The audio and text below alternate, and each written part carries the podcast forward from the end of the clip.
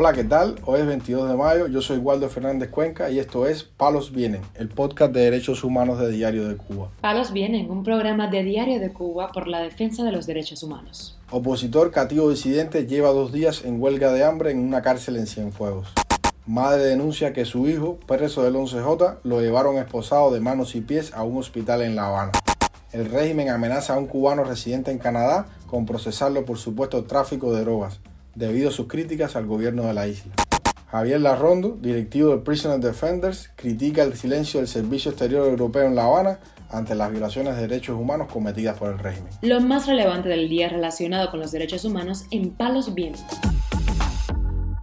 Comenzamos informando que el preso político cubano Carlos Ernesto Díaz González, más conocido como Cativo Disidente, lleva dos días en huelga de hambre luego de que este viernes anunciara esta decisión a Radio Televisión Martí en exigencia de su libertad. Escuchemos las razones del activista para realizar la huelga. No estoy de acuerdo en seguir soportando este régimen de cautiverio inmerecido y me declaro en huelga de hambre una vez más. Primero que todo quiero eh, exigir conjuntamente con mi libertad la libertad de todos mis compañeros. Y que el mundo sepa que en caso de que un cubano muera en cárceles del castrismo es por la libertad del pueblo cubano. El opositor no comunicó en un inicio su decisión a las autoridades de la prisión donde se encuentra, llamada Baldosa, para que no le prohibieran las llamadas telefónicas y así poder hacer la denuncia.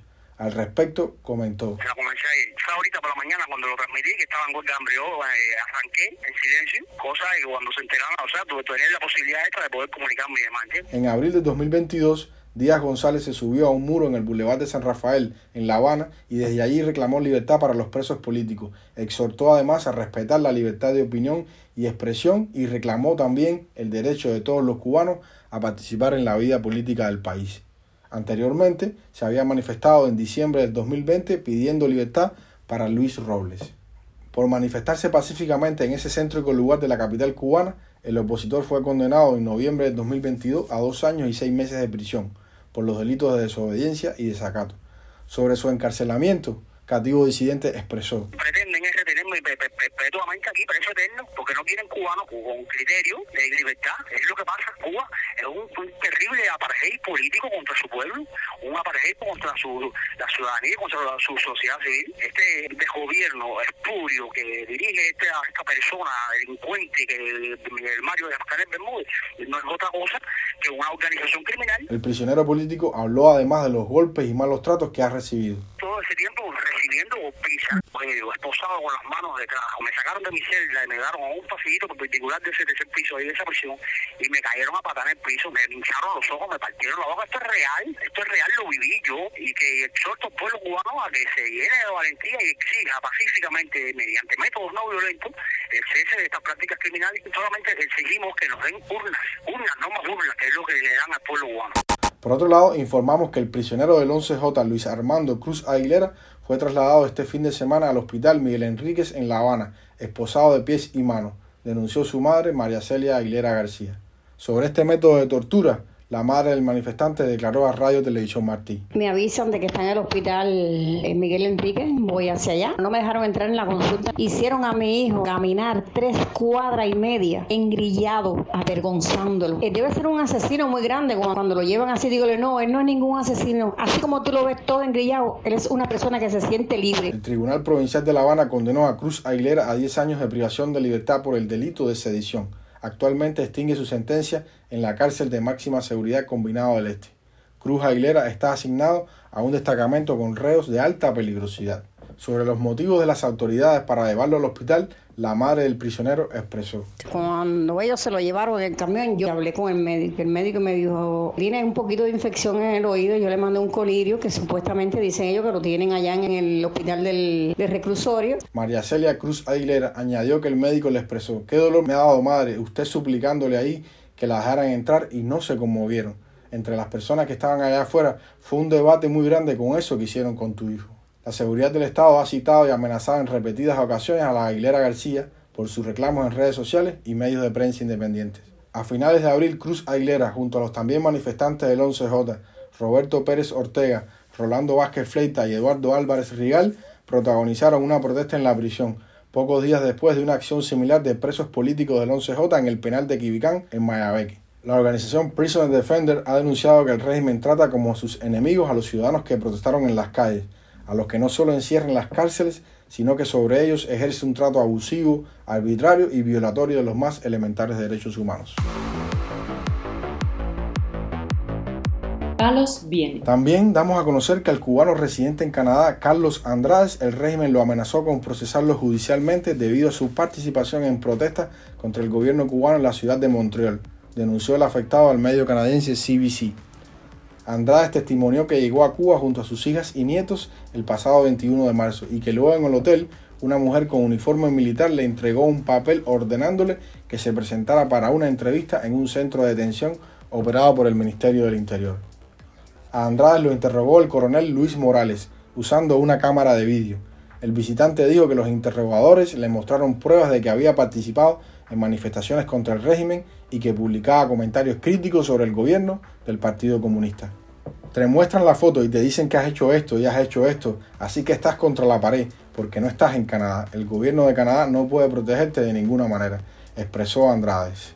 Este cubano además dijo que los interrogadores también sugirieron que estaba involucrado en el tráfico de drogas para financiar las operaciones de youtubers antigubernamentales.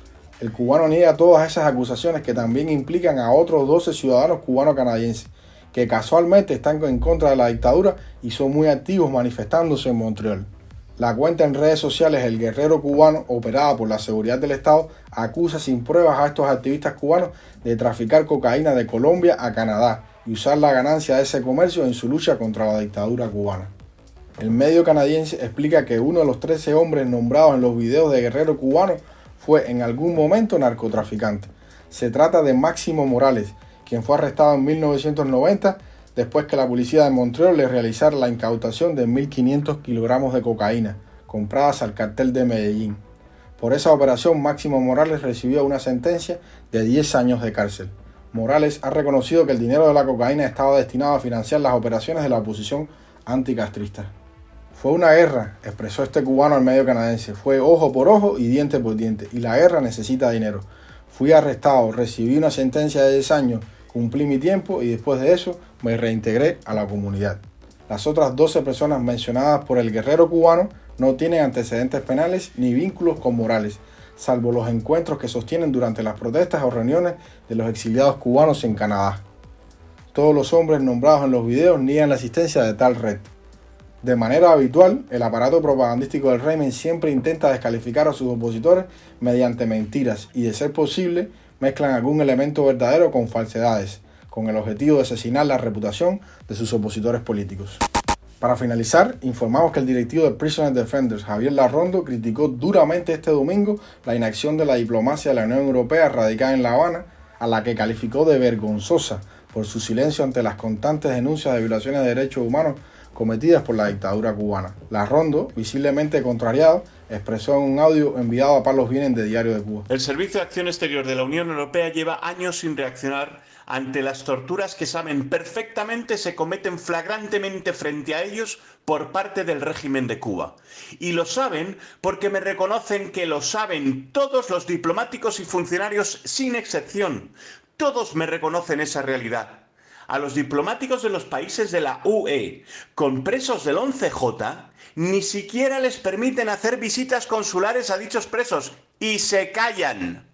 Saben que son torturados, todos ellos, miles de presos entre los más de mil políticos y los más de ocho mil de predilectiva, y se callan ni emiten comunicado ni cumplen con un acuerdo cuyo artículo 85 les obliga a reaccionar duramente por la violación troncal y sustancial del mismo. La situación da auténtica vergüenza. La Rondo denunció también la complicidad abierta entre el régimen de Vladimir Putin, el principal enemigo de la libertad en Europa, y La Habana, en temas como la guerra en Ucrania y la concesión de tierras agrícolas ociosas para ser explotadas por empresarios rusos. Y más ahora que Cuba apoya a Rusia con todo lo poco o mucho que tiene frente a Ucrania y frente a la Unión Europea. Cuba acaba de anunciar que regala tierras ilimitadas a Rusia gratuitamente para invertir en la isla, lo que no hace con otros países. Y se está introduciendo material bélico ruso en Cuba, y acuerdos bilaterales en esta materia cada vez más comprometedores de la seguridad. A este ritmo, La Unión Europea va a desaparecer en Cuba y cuando lo haga no habrá hecho en todos estos años de acuerdo de diálogo nada, absolutamente nada por los derechos humanos en Cuba. Prisoner Defenders es una ONG radicada en Madrid que se dedica a la defensa de los derechos humanos en Cuba, en especial a denunciar el encarcelamiento de los presos políticos y las constantes violaciones de derechos humanos que comete la dictadura cubana contra la sociedad civil.